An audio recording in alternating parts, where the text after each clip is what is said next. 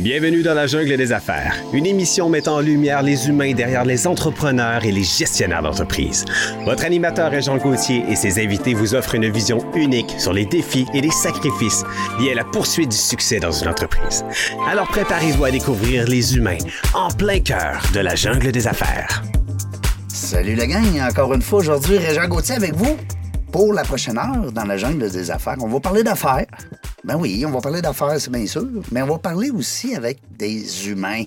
Hein, c'est ça, Ça, le but. fun. Ben oui, c'est ça le concept de l'émission, vous le savez. Dans la jungle des affaires, 544e entrevue aujourd'hui. Wow.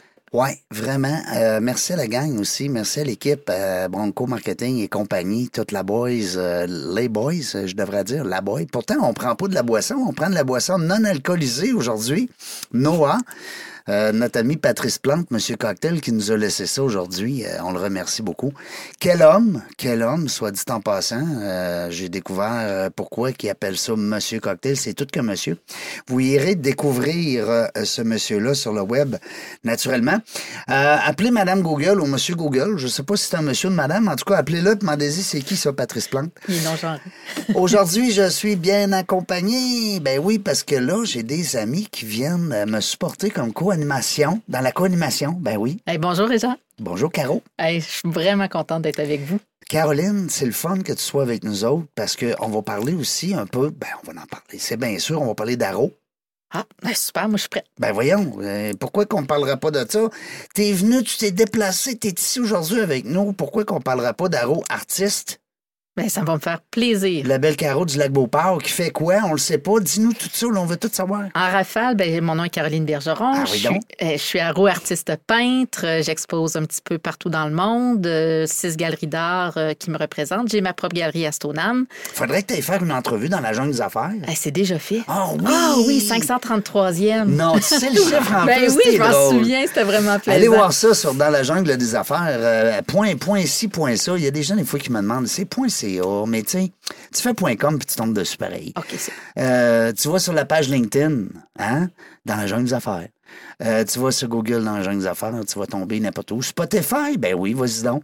Apple, quand toi t'écoutes Apple, ben pas de problème, vas-y Apple. On est tous là, on est partout. Dans la jungle des affaires, même sur Facebook? Oui. Ben, je dis même, tu sais. c'est- c'est pas mal important. Oui, oui, ça vire beaucoup. Les gens pensent que Facebook, c'est commence à être out un peu, mais c'est pas vrai. C'est la plateforme la plus utilisée Oui, encore. Il Oui. y a encore des bons scores. C'est sûr que TikTok, ces affaires-là, ça pousse, mais en tout cas. Aujourd'hui, ça fait plaisir, Caro. Hey, on a un invité extraordinaire. Ouais, tu as eu la chance de le connaître un petit peu pendant que moi, je récupérais mon retard. Parce que j'étais en retard à la première entrevue. Ça m'arrive pas souvent, mais là, c'est arrivé. Alors, merci beaucoup de la patience de l'équipe et de Patrice. Mais tu as eu la chance de connaître Adrien en arrière? Eh oui, tellement. Puis il y a vraiment un beau parcours. J'ai hâte qu'il puisse nous en parler là, de, de, de, de, long en large. Adrien Tombari, Ouais. est-ce c'est que ça. je le dis bien? Exactement. Oui, parce que des fois, tu dois te faire dire des. hein, des... Non, ça va, Oui, ça va. ça petite, va. euh, petite origine euh, italienne, mais italienne via la Tunisie. Petite Ah oui. histoire euh, euh, géographique Ben oui. derrière. Donc, Parce on qu'on pourrait dire Tombari. Tombari. on peut Oui, dire. parce que c'est beau, là. Moi, j'aime ça, l'italien. Juste pour toi, Régent, tu peux, tu peux le prononcer comme Ah, oh, puis j'aime son accent. Wow, j'adore ça. Adrien, merci beaucoup d'avoir euh, d'avoir accepté l'invitation. Merci à toi pour l'invitation. Puis Ben merci à Caro. euh, Je suis très content que- qu'elle puisse co-animer aujourd'hui aussi. Ah Oui, à deux, tu vas voir, on va tout savoir. Nous autres, on est comme ça. On a Dans- plein de questions. Oui, dans la jungle des affaires. Soyez pas trop méchant, par exemple. Caro te disait, non, on n'est pas méchant, on est gentil. Caro, tu disais tantôt, c'était ta première fois comme co-animatrice. Première fois en co-animation, oui. Mais ce sera pas la dernière. Non, j'espère que non. Ben non, OK, c'est bon, on a un deal. Euh, ben, nous autres, on a plein de questions. Oui.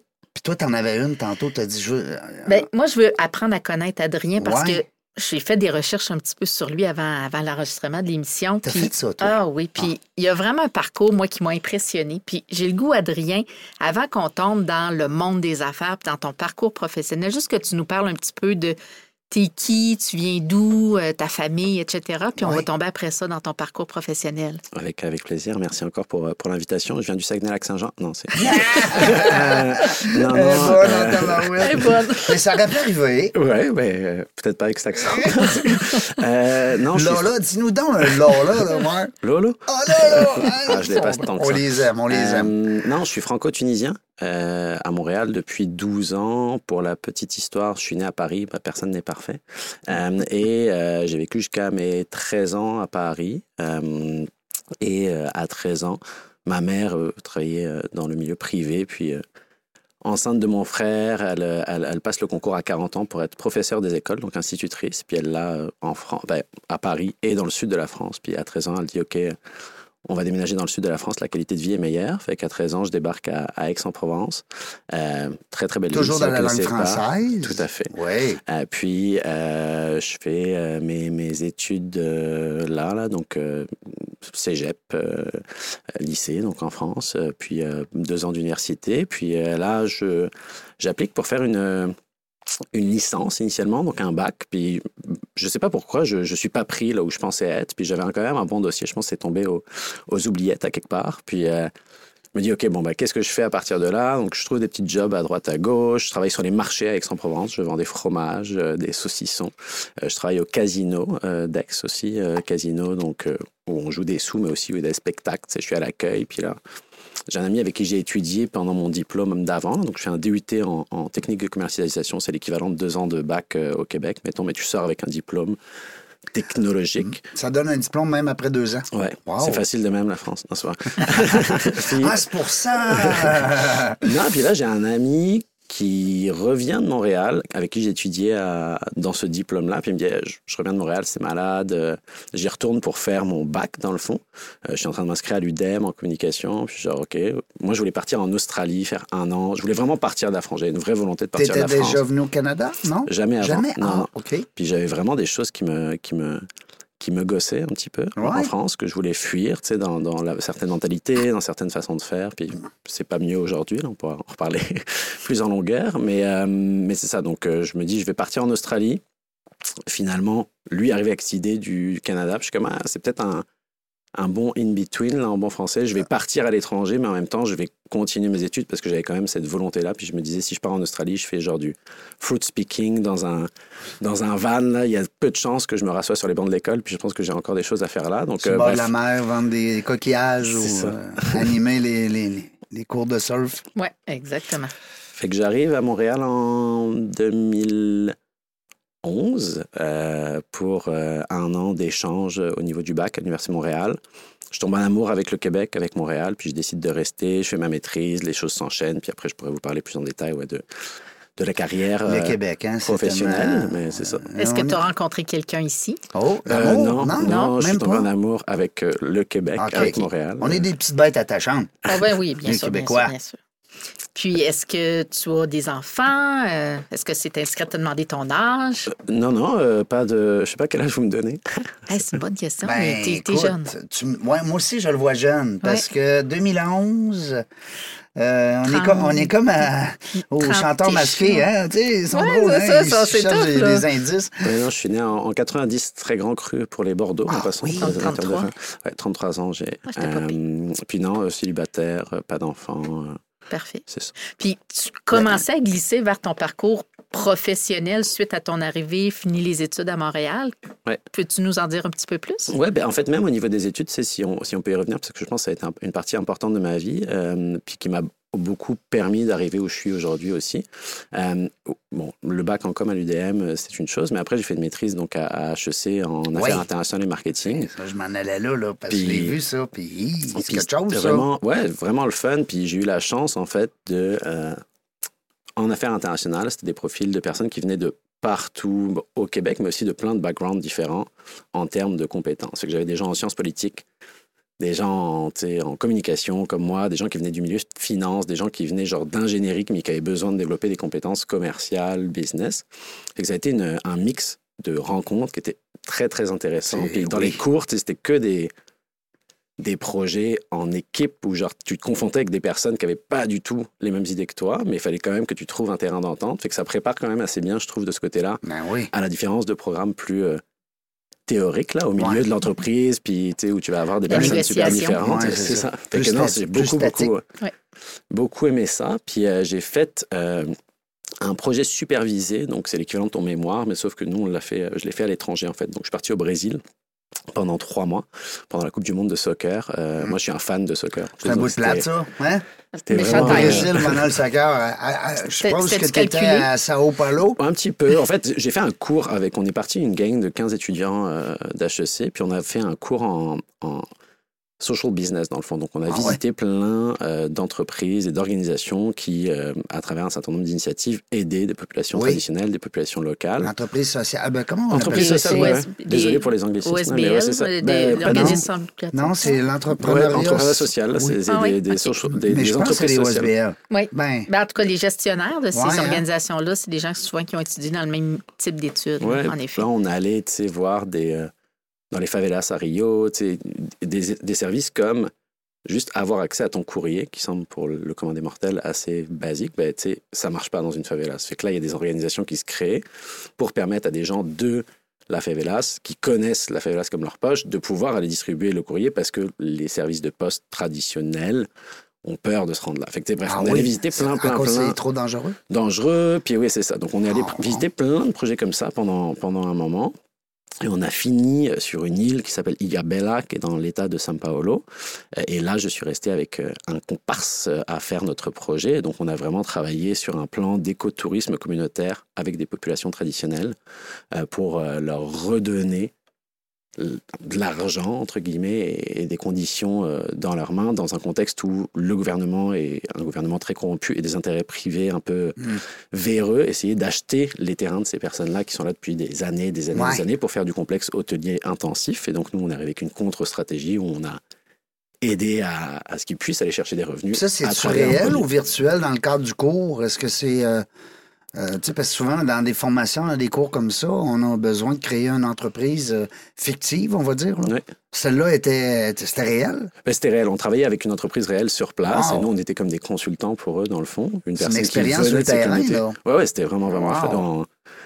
Où les gens parlaient pas anglais. Moi, je parlais espagnol, mais je parlais pas portugais. Fait que je parlais portugnol. J'ajoutais les mots que je comprenais au fur et à mesure. C'était tout. Parce que là-bas, c'est pas espagnol, ça parle beaucoup euh, portugais, portugais. portugais, euh, 100%. ouais, Ah ouais, oui. c'est- drôle, hein? Ben, tu sais, moi, j'avais, j'aurais pensé que, que le, au Brésil, on parlait espagnol un peu? Non, non, ben, il- ça se ressemble un petit peu. Donc, Ouais. les- les- il y a une certaine partie des gens qui comprennent. Mais et c'est beaucoup plus le portugais puis l'anglais, naturellement, Ouais, pour le même l'anglais, non. Non, euh, même pas. là où j'étais, euh, Ah, non, pas ouais. tant. Fait que euh, c'est ça. Ce que je trouve intéressant dans ton, ton parcours, de ce que tu nous partages là, c'est tout le principe de l'autonomie, développer l'autonomie. Puis en entrepreneuriat, en Mm. affaires, c'est le, le nerf de la guerre, hein, de, de développer les, les habiletés, les compétences pour être en mesure finalement d'opérer une entreprise puis de la rendre viable.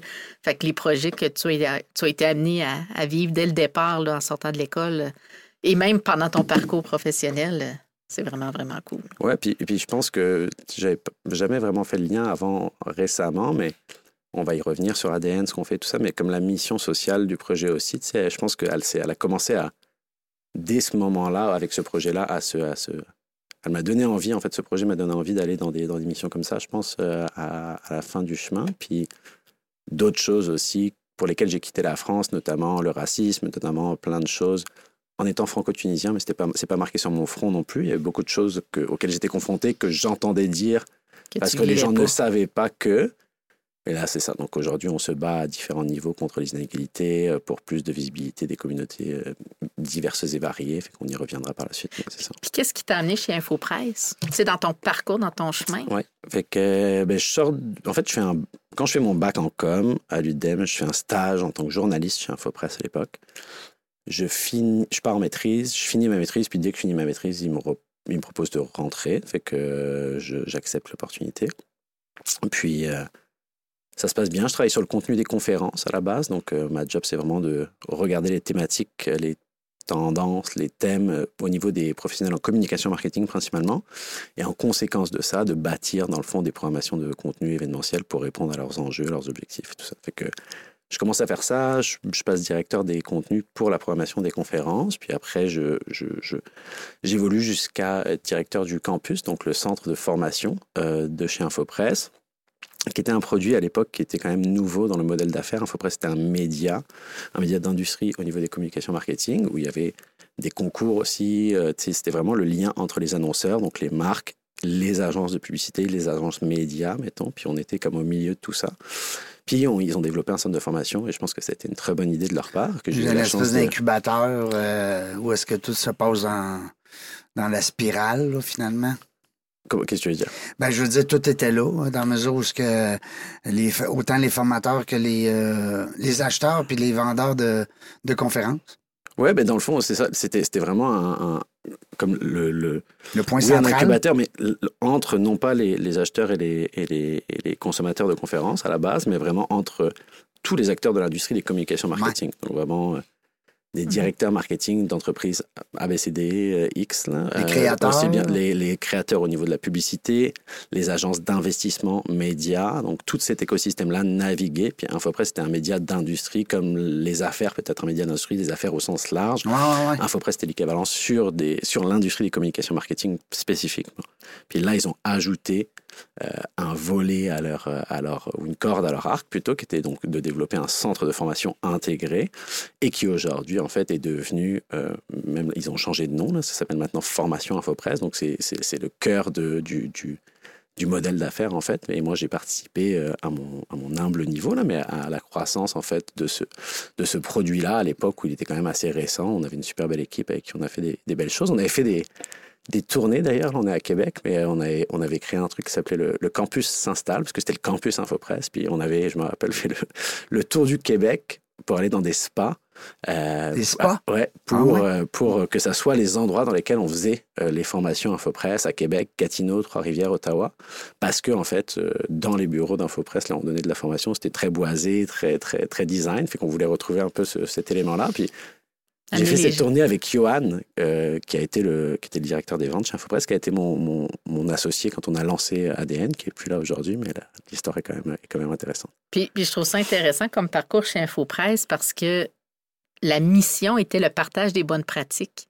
Puis en affaires, c'est un des nerfs de la guerre, c'est d'être capable de bien s'entourer, d'aller chercher les compétences des autres, d'aller chercher les bons coups, euh, les moins bons coups aussi, puis qui permet de grandir comme personne. Puis ton, ton, ton chemin de vie a été aligné toute ta vie, en tout cas de ce que, je- que, je- que j'ai j'ai appris, j'ai découvert, sur le, justement le partage des, de mettre les humains en cohésion ensemble, puis d'aller chercher le meilleur de chaque personne, puis de faire grandir tout ça pour justement nous permettre, chaque individu en, en soi, de, de, De grandir. de grandir, c'est ça, je trouve Mais ça cool. toi, la bosse des affaires, Adrien, était où? Elle était cachée en dedans? Euh, qui est-ce qui disait qu'un jour, tu allais être entrepreneur, tu partais ta... Non? Ouais, je sais pas, c'est drôle. C'est un parlais- concours de J'en circonstances. parlais avec une collègue, euh, Marine. Alors, elle, elle écoutera ça On aujourd'hui. la salue, Marine. On la Bien salue. sûr. Salut, Marine. Oui. Euh, de profil, euh, tu sais, de, par couleur. Là. Je suis quand même très, très rouge. mettons. Oui? Ah oui? C'est ça. Donc, il, y a, il y a ce côté-là, je pense, de la personnalité à la base. Mhm. Euh, puis après, euh, non, en fait, j'ai toujours eu cette fibre Ouais. intrapreneuriale-là. Euh, j'ai toujours, quand je travaillais dans des business, chez Infopresse. On en parlait avec Caro C'est comme si c'était ta business. Ben, je, je me suis investi comme tel. Euh, Mhm. Puis euh, l'idée de créer, euh, je prends peut-être un peu d'avance là, mais une agence de conférenciers, Ouais. elle, elle date de 2016, à l'époque où j'étais chez Infopresse. Puis là, je travaillais avec des agences de conférenciers parce que je disais, beaucoup au- au niveau des États-Unis, on faisait venir des gros conférenciers pour des gros événements. Puis là, j'étais quand même.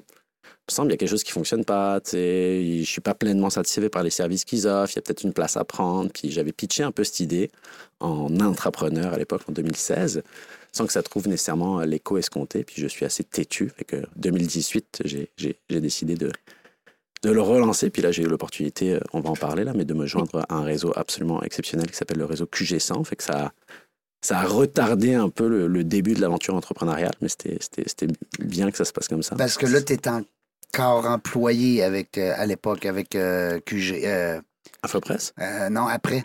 Ouais, fait que 100. c'est ça. Je quitte, euh, donc je suis chez Infopresse jusqu'en 2018. 2018, je veux lancer ADN, qui s'appelle pas encore ADN. Puis là, QG100 en fait vient Ouais. nous chercher, ben, me chercher, pardon, euh, et euh, me propose d'être directeur des contenus pour euh, ce réseau. Donc juste pour la petite histoire, parce que les gens ne connaissent pas Ouais. généralement le QG100, un, un réseau qui a fêté euh, ses 10 ans il y a maintenant, donc il doit avoir 11 ans, qui a été créé initialement par Charles Sirois et Henri-Paul Rousseau, qui sont deux personnes assez Très connues. influentes du monde des affaires, un oui. réseau euh, qui est accessible seulement à des entreprises de 25 millions minimum, qui doivent avoir leur siège social au Québec pour en faire partie, et des activités à l'international. Euh, donc c'est vraiment assez select, mais la volonté, c'est vraiment que les entrepreneurs puissent s'aider entre eux, discuter des enjeux qu'ils ont dans un contexte d'internationalisation qui est vraiment la différenciation d'un réseau comme celui-là. Il y a plein de réseaux qui existent comme ça, là, tu sais, des, Entre IO, chefs PME avec qui on travaille, ouais, IO, ouais. sais, YPO, euh, mais eux, c'est vraiment ça. C'est de la PME québécoise. Le siège social doit être au Québec. mais qui est en avec développement une, qui, est. C'est c'est vraiment ça, parce que tu vis des enjeux dans certains marchés géographiques euh, sur, euh, tu sais, en Asie versus en Afrique. Tu, vas avoir des enjeux très particuliers Ouais. selon les géographies. Puis l'idée, c'est de pouvoir faire du maillage, mettre en contact, créer des communautés d'intérêt, de partage sur ces thématiques-là.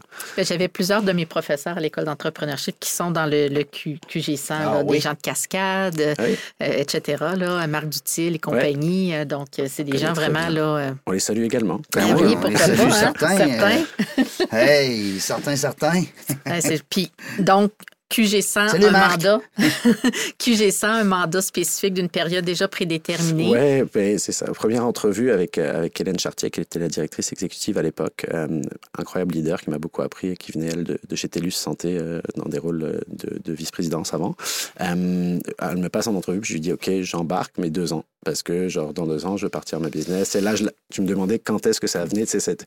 Là, j'étais T'étais comme, OK, tu sais, honnête. là, je, le, je veux partir Ben oui, ben oui. L'entrepreneuriat, il, avait, il était T'étais là. honnête aussi dans, dans- tu Ouais. l'as dit d'entrée de jeu. Puis t'étais honnête aussi avec toi, envers Ouais, toi. ouais, 100%. Mm. Puis, hum, donc, on part là-dessus. Puis, le- juste le mandat au QG100, la job, vraiment, c'était de regarder les tendances au niveau plus macro, tu sais, avec des Bain Company, McKinsey de ce monde, donc euh, quand même assez intellectuel comme contenu, puis d'aller croiser cette donnée-là très macro avec de la donnée de- d'entrevues euh, avec des PDG du réseau, avec des vice-présidents du réseau, pour dire, OK, qu'est-ce qui vous empêche de dormir? C'est quoi les enjeux que vous rencontrez au, quotidi- au quotidien? quotidien, le puis de micro. croiser ce micro et ce macro pour bâtir des programmations annuelles, engageantes, de conférences, formations, coaching pour ces PDG-là.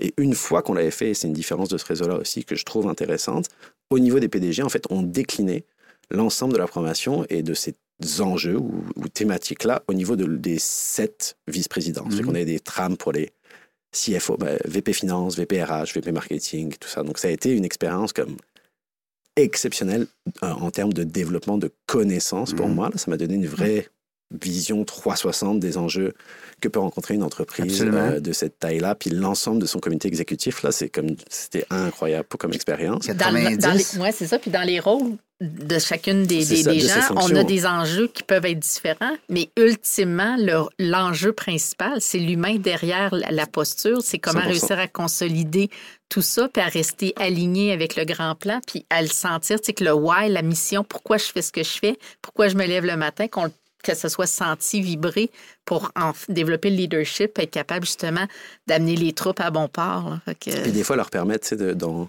dans des organisations qui sont... euh, c'est- des enjeux que beaucoup d'entreprises rencontrent, là, mais tu sais, le silo, puis genre, tu sais, les départements se parlent pas, ben là, comme tu comprends, puis on faisait des, des événements interfonctions, en fait, mettons, le marketing et les ventes ensemble, tu sais, des fois. Ben oui. C'est ça. Fait que, tu sais, ou euh, les opérations et les RH. tu sais, Mettons. Fait que là, on, on venait vraiment parler de, de, d'enjeux, de problématiques, puis de solutions qu'on pouvait y trouver qui étaient très transversales, puis sur interfonctions. le terrain aussi, ça. tu sais, qui était dans le feu de l'action.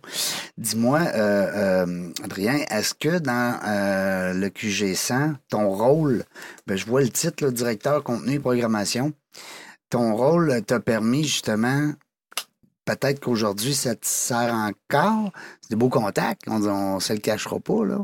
C'est du beau réseautage, quand même. écoute, Il parlait de quoi? Il me dit, il appelle ça QG100, mais il y a 90. Ah, Tu me corriges?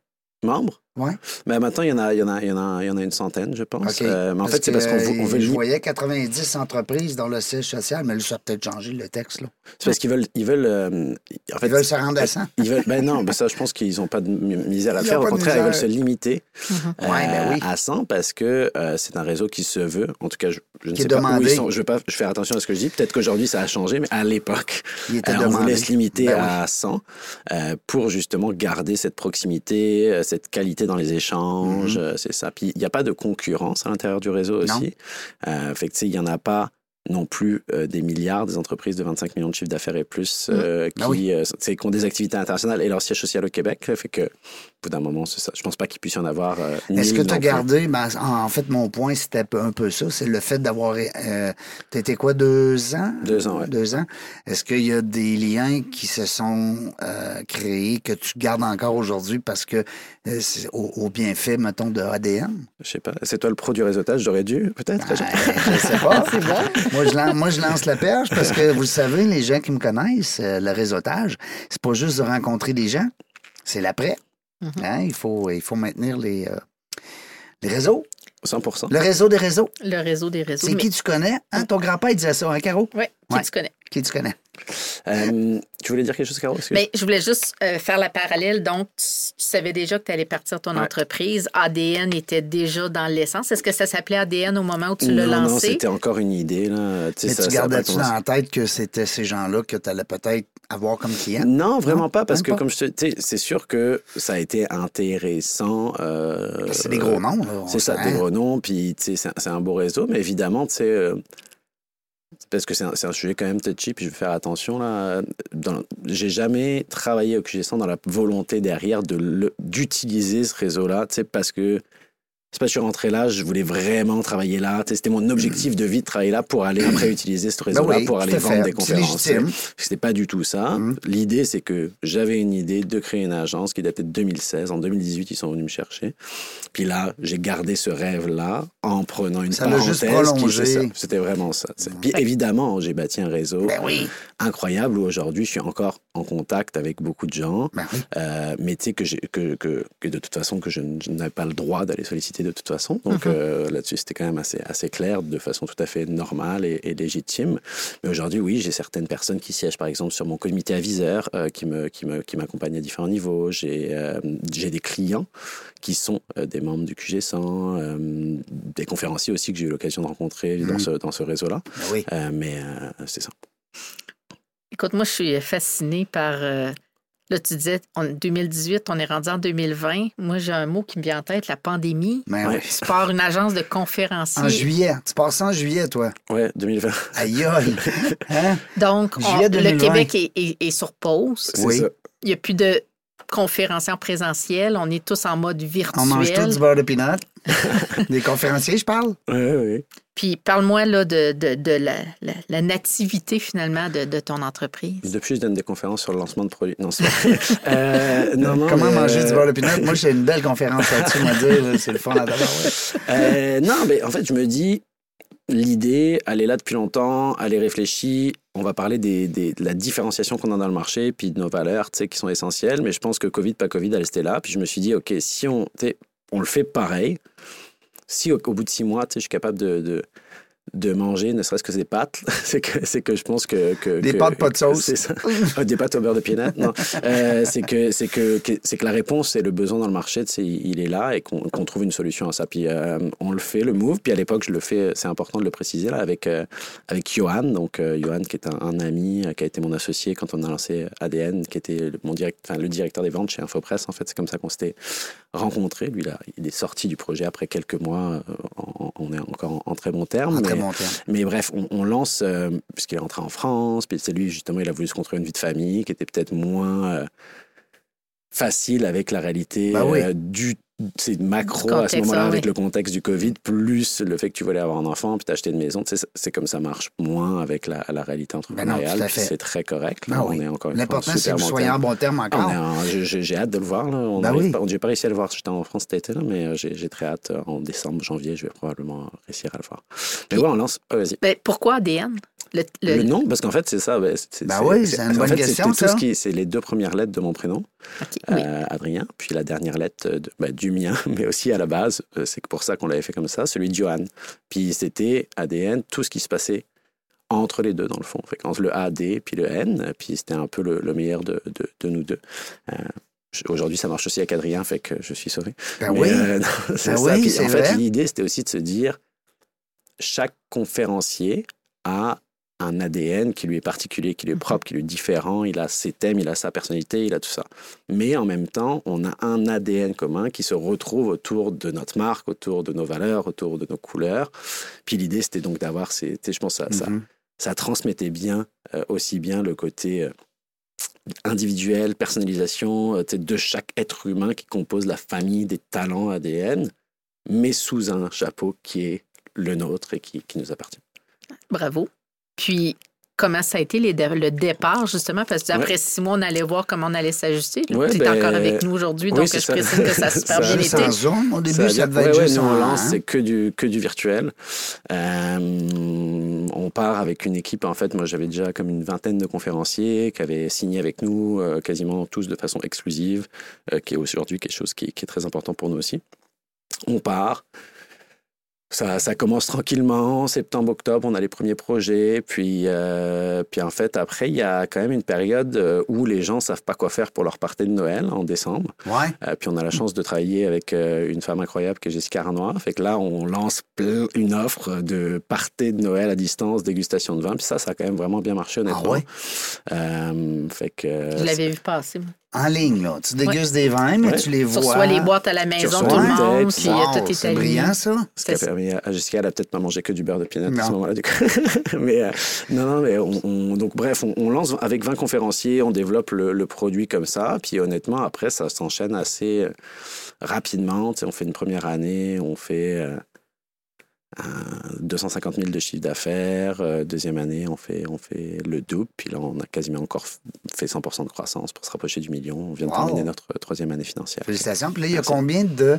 Parce que j'ai pas ouvert le site... euh, euh, Vous avez combien de conférenciers? T'as pas fait tes devoirs comme Caro? Non, moi, je suis pas comme Caro. Moi, je suis pas discipliné comme Caro. Ça, Je suis allé voir ton LinkedIn, par exemple. Ça, ça m'a impressionné. Oui. Mais euh, il y a combien de... T'as combien de conférenciers? 50 en fait. On a 50 Wow. talents euh, qui sont répartis sur plusieurs produits. En fait, on, on- on- ça s'appelle ADN conférencier, mais on, fait plein d'autres choses en fait que des conférenciers. Puis on est en train de, reposer. team building. C'est ça. Exactement. On fait plein. Vous avez cinq choses. branches. Tu disais tout à l'heure. euh, Ouais, avant six. qu'on- En fait, c'est comme on est en train de, de refaire le l'offre de produits là, mais à la base, puis quand on a lancé le business, c'était vraiment des conférenciers, des animateurs. Euh, puis aujourd'hui, ça reste le cœur de métier, mais on est en train vraiment de faire évoluer l'offre de services. Et donc, conférencier an- sur des thématiques diverses et variées. Puis quand on dit conférencier, c'est pas juste quelqu'un qui vient parler 45 minutes là. C'est en fait un thought leader, euh, un, un- un- quelqu'un, un leader d'opinion qui va venir et présenter son expertise, son expérience, son histoire. Puis après, le format, on va l'adapter, que ce soit un- une entrevue, que ce soit un, un- qui participe à un panel de discussion ou que ce soit une conférence de 45 minutes ou de 2 heures. Tout ça, c'est des choses qu'on met. On, C'est donc du c'est des sur-mesure. conférenciers. On Ouais, fait toujours ça, du, sur-mesure. Selon les besoins de vos clients. Ouais, puis je pense que en fait, euh, ça, ça. Je veux cracher sur personne ici là, mais ça, pour moi, en tant que client, quand j'étais du côté client, c'était un désir irritant qu'on vienne m'offrir des, con- des conférences en Cannes. Tu sais, je veux dire, quelqu'un qui fait une conférence, qui l'a fait mot pour mot, et que je paye 50 000 dollars, qui a fait, qui fait mot pour mot la même conférence qu'il a fait 1500 fois sur des stages dans sa vie, ça n'a aucune valeur pour moi. Puis visiblement, de ce que je comprends quand je parle avec les clients, Eux ça a peut-être moins de valeur aussi pour Mm. les clients. Fait Donc- que nous, c'est vraiment ça qui nous différencie. Une des, un des éléments, en fait, c'est ça. Donc, je m'imagine là, être dans la posture d'un client qui Ouais. va chez ADN. Moi, j'arrive avec des- mes enjeux d'entreprise que je veux faire émerger à travers un team building, Ouais. une conférence, avec quoi je souhaite les outils que les gens repartent. Vous alignez le conférencier. Le conférencier, le client et vous euh, se rencontrent, Ouais. on échange sur les besoins, le, le packaging, comment est-ce qu'on peut le présenter, comment est-ce qu'on est capable de peaufiner finalement l'expérience. Le, le moment hein, que ça, les gens vont ouais. vivre, à savoir le- le- la durée, etc., tous Mm. les détails, mais surtout le what's in it for them, avec quoi ils vont repartir. 100 Tu l'as- Ok. tu l'as bien résumé. Sauf que, à la différence près que tu sembles être une cliente avec un brief précis et clair, ce qui n'est pas tout le temps. OK. Fait que de réussir déjà à cibler ça. les besoins de tes Ouais, clients, en fait, souvent, à clarifier. On, on a toujours euh, n'importe quel projet, on fait un appel exploratoire où je passe à travers comme une euh, quantité assez importante de questions. Puis tu sais, on fait vraiment, on prend le temps de faire les choses. Puis des fois, les gens on- veulent une personne. Puis je comme, je veux d'abord te poser des questions pour m'assurer Que c'est la bonne. Ben personne. Parce ben que oui. peut-être que pour des raisons mm, qui te sont propres, tu penses que c'est la bonne personne, mais peut-être que finalement, c'est pas la, meilleure personne. Peut-être qu'elle est bonne, mais peut-être qu'il y a trois, quatre autres options que tu pourrais éventuellement considérer Absolument. à des budgets différents, avec des formats différents, tout ça. Bref. Donc, euh, oui, généralement, c'est comme ça que ça se passe. La personne vient nous voir, je lui pose des questions. Euh, oui, au niveau, mais là, on parle vraiment dans le cas d'un conférencier, mais en fait, on pose des questions sur l'intégralité des, types de produits dont il peut avoir besoin, donc animateur, team building, expérience pendant l'événement, euh, name it, là. Puis en conséquence de ça, on va leur faire des propositions de conférenciers. Une fois que c'est retenu, ou d'intervenants de talent, en fait. Une fois que ce talent-là est retenu, surtout sur de la conférence, à la différence peut-être d'autres agences avec moi, lesquelles j'ai eu l'habitude encore une fois de travailler, je ne suis pas là pour, pour cracher sur qui que ce soit, mais au niveau international, moi j'étais mis en contact avec le conférencier direct quand j'étais chez le client, chez Infopress ou QG100, l'agent il disparaissait, il passait un autre deal, puis il prenait sa cut. Moi, je suis là sur les appels, puis l'équipe, il y a Marine avec qui je travaille, il y a Alban, on va être là sur les appels entre le client et le conférencier, puis on va challenger la meilleure façon de faire le contenu avec le conférencier et le client. Parce que justement, on est des experts en contenu. Ben, je suis un expert en contenu avant d'être un entrepreneur ou un agent. Puis ça, c'est vraiment important. Puis ça, c'est la valeur ajoutée qu'on amène aussi beaucoup dans le marché.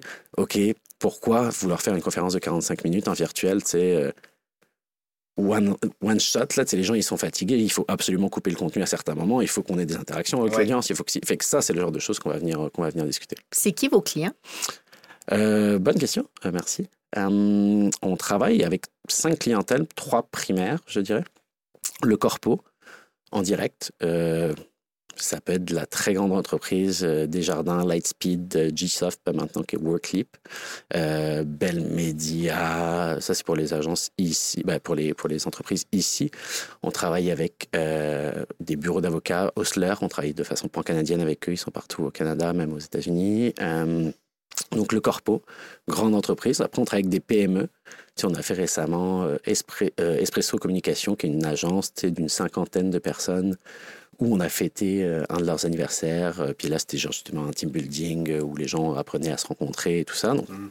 je dirais pas mal n'importe quelle entreprise. À partir de même 10 employés, parce qu'on fait des lacs à l'épaule, on fait de la planistrat, ce genre de choses-là. Mais donc, on va avoir le corpo, je reviens à la question, en direct. Euh, grande entreprise, PME, des entreprises en dessous de 10 personnes, là, je pense que c'est- c'est- c'est- c'est- généralement, ça marche pas. Il faut quand même une masse critique de- de- d'individus. Puis un Puis budget, budgets. aussi, ouais, c'est ça. souvent là-dedans. ouais. Après, on va travailler euh, beaucoup avec les agences événementielles. Donc, des agences qui ont des besoins de contenu à travers des programmes ou des projets qu'ils livrent pour des clients. Comme Noir Confetti qui est avec nous tantôt. Salut je Sonia. il faut que, faut que tu me, me la présentes. pour voir. Ben oui, puis elle est tellement fine. En plus, ça fait déjà 20 ans qu'elle est dans le domaine de l'événementiel. La belle Sonia elle nous a raconté ça. Je t'enverrai, Adrien, l'entrevue qu'on a fait ensemble. Puis elle est toute petite, elle est toute jeune. Ben, tu sais, quand on dit 20 ans, c'est, hein, c'est avec deux grands-enfants. Mais elle est toute petite pareil. Euh, donc on travaille avec les agences euh, événementielles, effectivement, euh, qui vont, encore une fois, livrer des projets, faire la logistique, faire la production, faire même des fois la scénarisation. Puis nous, on va venir leur proposer le bon intervenant ou la bonne intervenante de ce côté-là. Puis a des, des partenaires incroyables avec qui on travaille, euh, Niché, euh, euh, OPC événements, surtout avec qui on travaille, Altitude C, qui sont des agences avec qui j'ai beaucoup de plaisir, puis que je remercie pour leur confiance.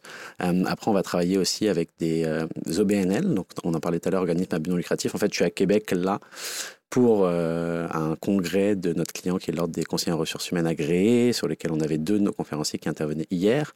Euh, donc, on travaille avec euh, l'Ordre des ingénieurs du Québec, le réseau QG100, qui est un organisme à but non lucratif. Ben, c'est encore un client d'ADN aujourd'hui.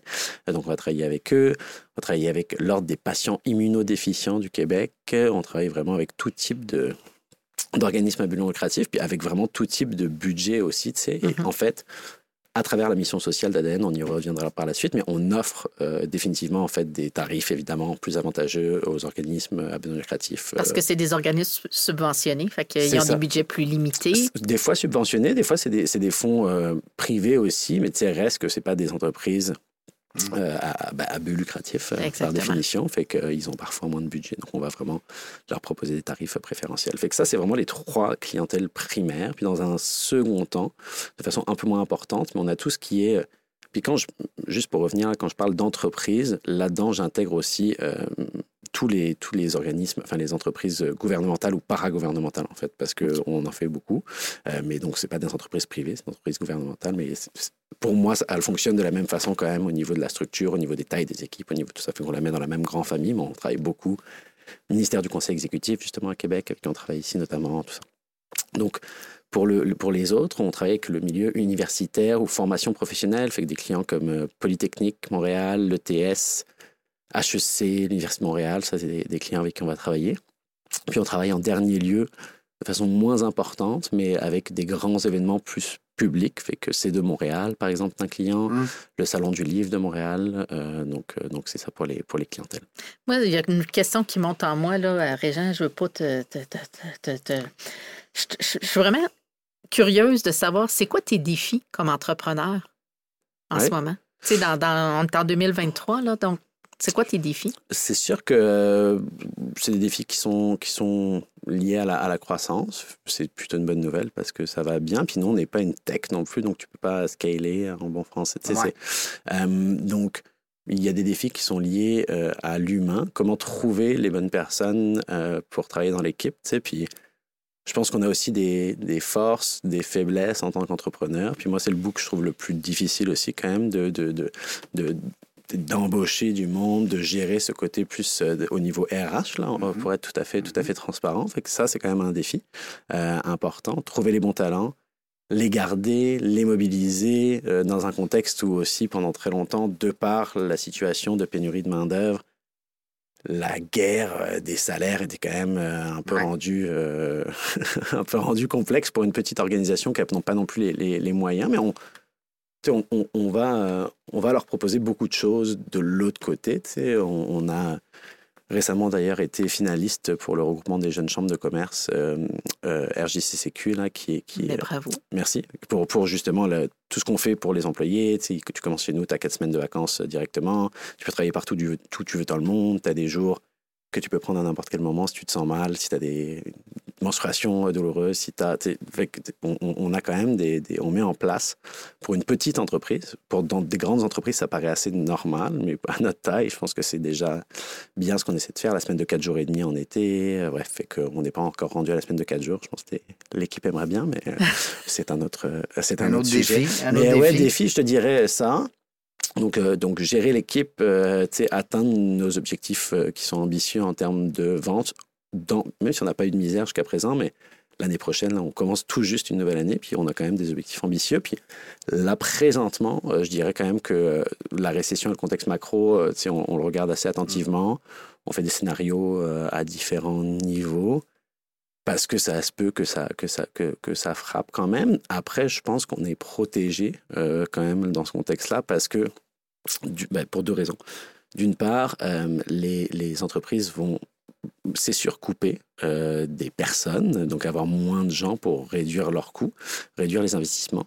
Mais elles vont toujours avoir besoin de former, leur, de mobiliser, de, dans un contexte où tu as moins de gens qui doivent faire plus de choses.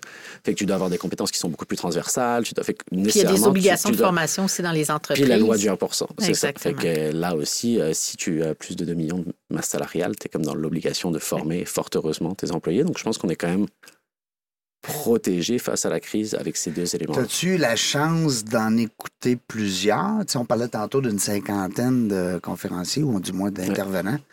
Il euh, y en a-tu qui t'ont euh, marqué plus que d'autres? Sans dire que tu les aimes plus que d'autres, mais je veux dire, je vois ici euh, mon amie Marianne, Madame Labriski.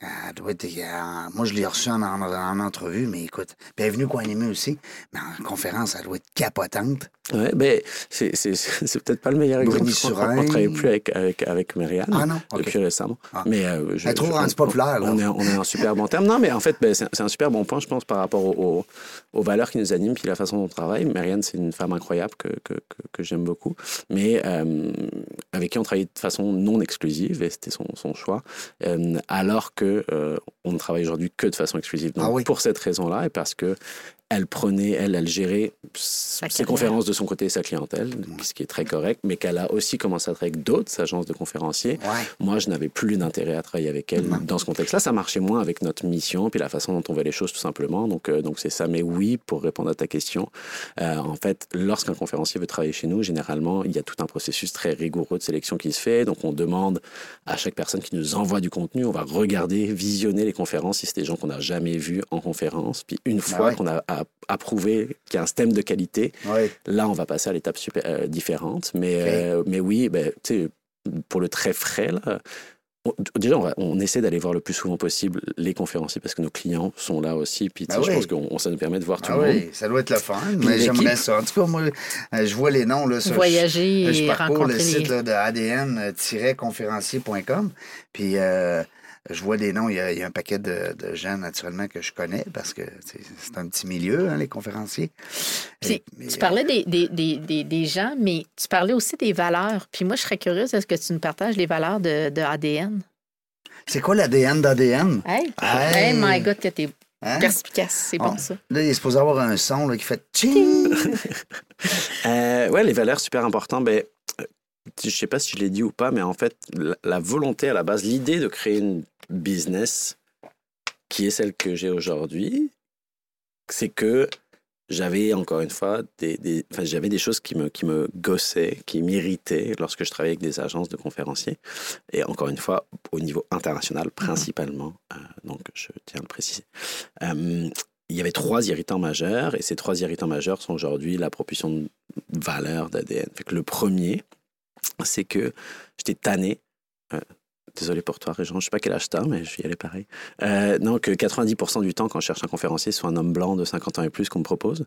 Euh, donc ça, c'est quelque chose contre lequel on se bat. Euh, donc on a une approche qui est responsable euh, chez ADN dans les profils qu'on représente. Fait que sur les 50 talents qu'on a, 60% aujourd'hui sont des femmes, des personnes en situation de handicap, des femmes trans, des personnes racisées, des jeunes. La volonté, c'est de donner la parole à tout le monde et pas juste à cette élite-là. C'est excessivement important pour nous. Ouais, puis les- jeunes, ils ont beaucoup à, à apporter. euh, 100%. Puis comme de l'autre côté, des personnes plus âgées ont aussi, on parle beaucoup d'enjeux multigénérationnels, puis transfert de connaissances multigénérationnelles. On a un conférencier là-dessus qui s'appelle Carl Honoré, qui est absolument incroyable.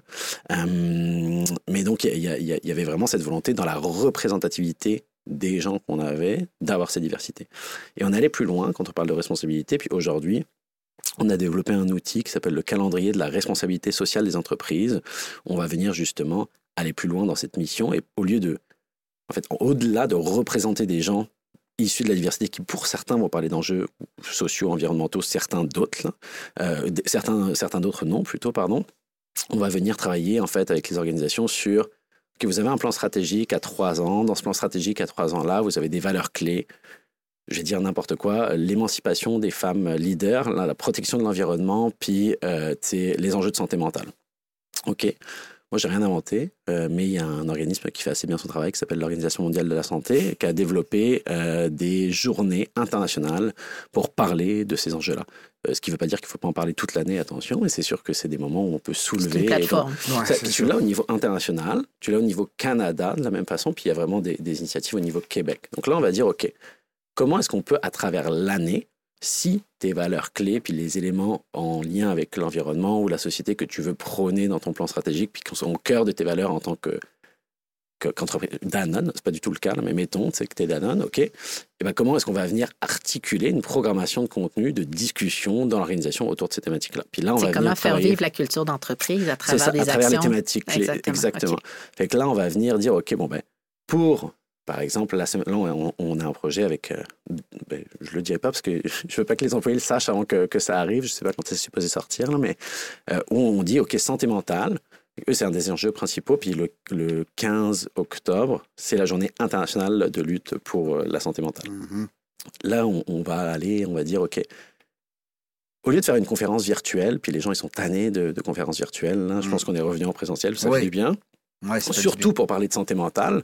Là, on leur dit, bon, bah, écoutez, on va faire un, un audio, en fait. Donc, on a enregistré un balado avec Yann Martin, qui est euh, un de nos conférenciers, qui est le Chief Marketing Officer de Reebok euh, Monde, euh, l'ancien, pardon, Chief Marketing Officer de Reebok au niveau, au niveau monde, qui est aujourd'hui un, un coach, un consultant incroyable et qui euh, va venir parler. Lui, c'est quelqu'un qui fait de l'anxiété chronique à chaque jour, mais en Ah même oui. temps, c'est comme un des, des leaders que j'admire le plus. Là. Il, nous- il nous a aidé comment il deal avec tout ça? Puis là, il est dans un partage de- de- de- d'informations, de, de- d'astuces. et euh, D'expérience aussi il- sur le terrain, parce que c'est lui, il vit, et c'est facile pour lui d'en parler. Ben, Ouais, en tout cas, puis, puis lui, il l'a pris dans le sens de. Quand il était chez Reebok, l'histoire est quand même, est quand même le fun. Ben, ils avaient, il était en charge du marketing, puis Reebok avait fait une campagne internationale qui s'appelait. euh, où ils ont repositionné le brand complètement. C'était Be More Human, c'était quand même gros. Puis lui, il était à l'initiative de ça, mais il était à l'initiative de ça dans, le, dans la marque, on va dire, qui a rayonné internationalement, puis dans les campagnes, mais aussi à l'interne. Puis à l'interne, il est comme devenu un espèce de gourou, mais dans le bon sens du terme. Il a commencé ouais, à, un bon à- à- à influenceur. permettre, ouais, un influenceur, je pense que le mot est, est meilleur, pour venir parler d'enjeux de santé mentale et, et d'accepter d'en parler à, à travers son expérience, lui, personnelle. Puis, euh, puis c'est de ça dont il parle aussi dans ses conférences. Il, il- il est sur un projet de livre qui s'appelle How We Should All Get Naked, donc euh, sur le pouvoir in front of people, comment on devrait tous être nus, euh, se mettre à nu devant les gens. Donc c'est vraiment sur le pouvoir de la vulnérabilité, le pouvoir de la vulnérabilité pour des équipes de, de de vice-présidence, des, des équipes exécutives euh, notamment. Euh, donc bref, tout ça pour en revenir à la santé mentale. la vulnérabilité. Ben, c'est très d'actualité. On en a Oui. parlé pendant mon, mon intervention Ouais. aussi beaucoup, mais ça- je trouve ça intéressant parce qu'on on, on- on connecte plus facilement avec les gens quand on les sent humains, quand on, on les sent à la même hauteur que nous, avec les mêmes enjeux, atteignables, vulnérables dans on a tous des défis, on est des êtres imparfaits. Donc, systématiquement, quand on reste authentique, puis qu'on est capable juste de dire les vraies choses telles qu'elles sont sans les amplifier, les embellir et autres, ben, je pense que ça permet aux gens de dire, tu sais, de connecter avec la personne, puis de dire, ben, si lui vit ça, moi, j'ai le droit de le vivre ouais, C'est ça, ça donne une. Je pense que le mot n'est pas le bon, mais crédibilité, ou en tout cas, ça. Mais ça ne devrait pas être le cas, puis c'est pour ça qu'on se bat aussi, mais de, de, de vivre ces Une certaine choses. accessibilité aux gens, tu sais, de... Ah ouais, c'est un être humain, tu sais. Même s'il a vécu tout ça, mais en tout cas, je, me suis écarté du, du Non, mais c'est super intéressant parce que, tu sais, on parle des valeurs, on, par- on a parlé d'ADN, on a parlé de tes clients cibles. Ouais. Là, j'ai j'ai le goût de te poser la question, moi, au niveau de vos conférenciers, Mm. Comment vous les trouvez? Est-ce que c'est eux qui viennent à vous, vous les, les identifiez, puis vous les cherchez, vous les traquez? Parce que là, je comprends qu'ils vont à l'international, ils peuvent autant se déplacer dans la francophonie. Mm. S'ils sont bilingues ou trilingues ou autres, ils peuvent être appelés à donner des, des conférences un peu partout dans le Ouais. monde. Mais là-dessus, justement, sur le, sur le, tu parlais de bilingue, trilingue, là, dans, dans les valeurs qui sont super importantes aussi, c'est ce volet international, en fait. Nous, on a des speakers, conférenciers de talent qui sont partout dans le monde, puis qui doivent être bilingues. C'est comme une condition quasiment sine qua non pour travailler avec nous parce qu'on a des clients qui ont des besoins dans les deux langages.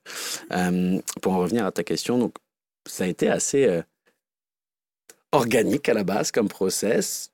Moi, j'avais beaucoup de conférenciers dans mon réseau, de par mes expériences passées. Puis j'en avais parlé avec des conférenciers, mais qui étaient, des, pas nécessairement des conférenciers de métier, des gens aussi qui ont des rôles de direction dans des entreprises, des CEO. Ils sont appelés à parler. avec qui j'avais parlé, puis j'avais- commencé à, à- à- à brainstormer un peu avec eux, leur parler de mon idée, puis c'était comme, OK, oui, let's go, puis si tu le lances, on embarque avec toi, mais c'était vraiment, moi, des conférenciers que je trouvais très hot, que j'avais vu plein de fois en conférence, justement, puis qui avaient aussi, je pense, le goût de comme m'aider à partir. Fait, au début, ça a été comme ça, honnêtement.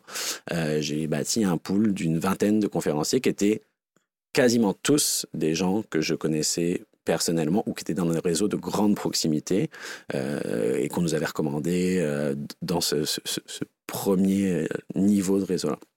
Après ça, on a recruté 20 autres conférenciers. Puis là, on commence à avoir plus de demandes de ça. Puis jusqu'à euh, aujourd'hui, en fait, on a eu 400 demandes de personnes qui nous ont demandé de les représenter dans les euh, trois dernières années. Euh, et donc, environ 350 qu'on a refusé, puisqu'on travaille avec euh, 50 personnes et 50 talents seulement. Parce que justement, il y a cette volonté de ne pas être une usine à saucisses de conférenciers Ouais. où, et encore une fois, no offense aux agences, aux autres, là, puis, puis aux, aux- aux États-Unis, tu sais, tu vas sur les sites web, là, puis c'est comme. T'as 500 noms, puis c'est c'est très overwhelming, là, dans oui. un sens, puis nous, on, on veut pas ça. Donc, on Des est fois, vraiment ils de ce- connaissent même pas les gens qui sont dans Non, mais c'est ça. l'écurie. Moi, j'ai- j'ai j'ai si- j'ai signé des conférenciers chez nous. Nous, on travaille de façon exclusive, là, c'est super important. Quand on a signé de façon exclusive, je dis, mais par contre, tu es sur le site web de telle, telle, telle agence. Ils sont comme, je savais même pas. Donc, il y a des agences qui ajoutent des profils sur leur site web ou des conférenciers qui vont Pour approcher à- qui vont approcher des, des- des agences. Puis en fait, l'agence n'a aucun contrôle qualité du produit humain qu'elle va vendre, ce qui pour moi est une aberration totale. Et elle va ajouter un nom, euh, un- tu vas te demander une photo, une bio, puis tu vas être sur un site web, puis Mm. éventuellement, si on trouve de quoi, ben, tant mieux, puis on va prendre une cut là-dessus. Pour, pour moi, ça fait aucun sens. Puis c'est un peu tout ça que, que, que je trouvais mal fait, honnêtement, dans, dans l'industrie. Et c'est ça qu'on essaie de, de, transformer. Donc, on est vraiment dans une dynamique au niveau des- de la recherche de conférenciers, donc à plusieurs niveaux. Là. Comme je t'ai expliqué au début, des gens qu'on connaissait. Après, ça a été vraiment de, de trouver le meilleur intervenant, le meilleur talent pour répondre à des thématiques clés qu'on voit comme étant d'importance dans le marché par rapport Ouais, à ce qu'on vit dans la marché, société. c'est un conférencier qui est sa tablette parce que tu sors pas, parce que tu n'as pas de demande. Bien, ça m'amène juste à dire aussi, parce que je suis dans cette industrie-là, moi, je suis en train de, de faire mes, euh, mes, mes fondations, puis de, de me faire une tête sur l'industrie euh, Ouais. des Tu vas conférenciers. devenir conférencière. Mais là, je le suis déjà. Ben oui. Je le suis déjà. Ben, je veux dire, quand je dis tu vas devenir. Ben, c'est un de mes souhaits, Ouais. de pouvoir aller sur des plus grandes euh, plateformes, des plus grandes audiences, puis vraiment communiquer un message qui est, qui est percutant. Puis un des éléments que j'observe, c'est euh, il y a beaucoup de personnalités publiques, Mm. que ce soit dans le domaine du cinéma, euh, dans, dans le domaine des- de l'animation et autres, qui sont sur les... les, athlètes olympiques. Exactement, des gens qui, euh, finalement, ben, dans le fond, tous ceux qui ont une histoire à raconter ou qui ont des talents de communicateur.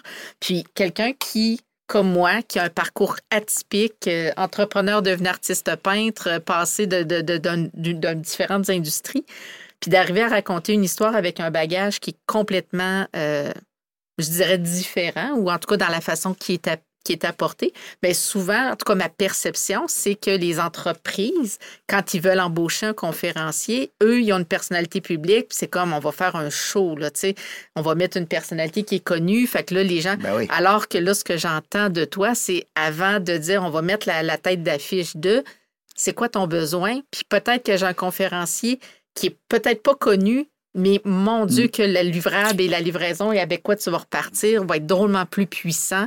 100%. Mais on, on- Puis je pense qu'il y a un mix, tu sais, dans le sens où même si on regarde notre catalogue aujourd'hui, tu sais, on va avoir des personnes qui sont euh, comme des Ben, Olympiens. Bruni Surin, de, euh, Jessica sais, Jessica Arnois. Arnois, qui sont très établis, qui n'ont pas attendu que ADN existe pour exister, tu sais, on Non, va non, se le dire. Mais on a aussi des personnes, justement, qui ont des histoires intéressantes à raconter, mais qui n'ont pas été assez mises de l'avant. Ou que, tu sais, donc, on a vraiment un mix, en fait, entre des conférenciers excessivement établis, des conférenciers qui sont des communicateurs exceptionnels, mais qu'on n'avait pas encore assez mis sur des stages, puis qui ont des histoires incroyables à raconter, puis qu'on Mhm. connaissait pas. Puis nous, on essaye d'avoir ce mix dans le produit des conférenciers qu'on représente, de différents... Parce que ça peut... ça- avoir un Olympien, puis une tête d'affiche, puis une star, ça peut répondre à 1500% à, un- à un de tes besoins. Si tu veux faire un événement, surtout par exemple pour des clients, tu sais, dans certains cas, Mhm. bon là, tu mais peut-être que pour venir parler de, de santé mentale à, à- à tes employés, est-ce que tu as besoin d'avoir le l'histoire d'un Yann Martin, comme j'ai raconté, pour moi, Et- elle et a énormément de valeur, elle a beaucoup plus, elle est super puissante. Fait que l'important, je pense, c'est d'avoir un mix, euh, de bien comprendre les besoins de ton marché, en fait, comme dans n'importe quel business, Ah ouais. puis euh, de venir, tu sais, nous, c'est un catalogue de 50 personnes, mais qui est constamment en évolution. Puis les gens avec qui on travaille moins bien, vu qu'on travaille en exclusivité, moi, je veux pas qu'on s'attache ensemble nécessairement. Donc là, on, on- en fait, on a sorti cette année certaines personnes du catalogue pour Ah les ouais? laisser voler de leurs propres ailes et pour permettre à, on va annoncer là dans les prochaines semaines comme une dizaine de nouveaux talents qui se joignent à nous pour répondre aux besoins du marché et pour répondre à ce qui manque dans notre catalogue actuellement. Parce que on ne cannibalise pas non plus les contenus à l'intérieur de ce catalogue. Donc, ça veut dire que si tu veux parler d'une thématique en général, on va avoir font. la meilleure personne pour en parler selon nous, qui sommes des experts en contenu. Puis c'est cette personne qu'on va te proposer. Euh, donc le catalogue, il se, il- le cat- j'aime pas le mot catalogue parce qu'il est assez euh, déshumanisant, mais euh, il, il se, il se forme comme ça. Puis C'est le- que- le- ça que c'est un catalogue. Ah oui. Mais tu sais un catalogue, Ben, c'est une offre de service. C'est une offre de service dans Ben, laquelle tu peux euh, choisir. Je dirais notre, euh, je dirais notre famille. Tu sais, tu disais comment vous choisissez les gens, puis tout ça. Puis je dirais plus que notre famille d'humains Ouais. qui- avec Mhm. qui on travaille, euh, on, on l'a choisi aussi à travers des valeurs qui sont des valeurs. euh, Ben, vous on connectez, m'avait là, posé la question ça. là, mais tu sais comme, tu sais, qu'est-ce qui t'empêcherait de travailler avec quelqu'un On travaillait pas avec des, avec des, avec des cons là. On travaille pas avec des gens euh, avec qui on n'a pas envie de travailler. Ah, c'est ça. Dans le sens où on veut partager des valeurs communes, on organise des événements où nos conférenciers se rencontrent, ils développent des relations d'affaires. Tu sais, on est vraiment dans cet esprit euh, de famille qu'on veut Collégialité. Ouais. familiale. Moi, j'ai une question. Vas-y. Tantôt, tu as posé la question à Adrien, comment il va recruter un peu son équipe de conférenciers? Moi, je vais te poser la question, comment tu vas chercher tes clients? Oui. Qui te rapportent? Euh, en, fait, on travaille, euh, on, on a trois façons de travailler là. On travaille, les gens nous appellent du one-off là, euh, puis ça on va le faire. Mais aujourd'hui, en fait, on a vraiment la volonté d'aller euh, créer des relations sur le long terme et de vendre un projet, puis dans lequel on va pouvoir positionner plein de conférenciers. Ah. On a, oui, demain, tu m'appelles, tu veux un conférencier pour une conférence, on te le trouve. Mais en fait, aujourd'hui, beaucoup, on va aller travailler sur des deals sur un événement. Donc, j'accompagne un client euh, entre chefs PME en ce moment. On va travailler sur l'intégralité de leur programmation, trouver tous les conférenciers pour leur événement. Puis on fait pareil sur des programmations annuelles avec les clients. Donc, on a beaucoup de récurrence quand tu parles de comment est-ce que tu vas trouver tes clients. Un client sur deux avec qui on travaille, on retravaille avec. Et donc là, euh, il y a vraiment ce. Donc, on va chercher des clients comme ça. On va chercher des clients avec. euh, des stratégies, je dirais, aussi de, de bouche à oreille beaucoup, du AdWords, puis, puis ça, la, la, la, qualité, la qualité, la satisfaction euh, amènent euh, d'autres, d'autres projets, mais on, je dirais principalement vraiment euh, 50% de notre clientèle, c'est du recurring business Des avec des clients avec qui on travaille. Ah non, aussi. des clients avec qui on travaille Ah oui. déjà, puis ça, c'est vraiment, c'est ça. Ben, pas à l'année nécessairement, mais avec qui on a travaillé une fois, et, Et on va retravailler avec eux. Ouais. La récurrence, c'est ça Hey. qui est difficile en Oui. entreprise, hein, d'avoir... C'est la euh, clé du succès. Parce que mon grand-père, sais-tu qu'est-ce qu'il disait? Il disait, c'est bien facile de vendre. Qu'est-ce qui est difficile, c'est de revendre. Ouais. Tu sais? Hey, Adrien euh, Tombari, merci beaucoup. Tom Barry, tu l'as dit comme ça? Ben oui. C'est bon, c'est parfait. Euh, Tombari. Puis comment on te trouve, Adrien, si Ouais. on veut euh, travailler avec ADN et ton équipe? 514-709-6512. Non, c'est pas vrai. Euh, non, vous m'appelez, euh, vous allez sur notre site web, euh, sur euh. Ouais. adn-conférencier.com On au est pluriel. très, vous pouvez m'ajouter sur LinkedIn aussi. Euh, on est, euh, on est, On est assez live, hein? efficace On est live. T'es timé? Hein, sur LinkedIn, on est très actif sur LinkedIn. Ouais. Fait que LinkedIn, site web, puis pour vrai, là, mon sel, euh, encore une fois, là, euh, tu es courriel. rejoignable. Tout à fait. Je suis toujours là pour les, pour les besoins des clients. Oui, parce que c'est pas un nom qui est commun, fait que c'est facile de trouver.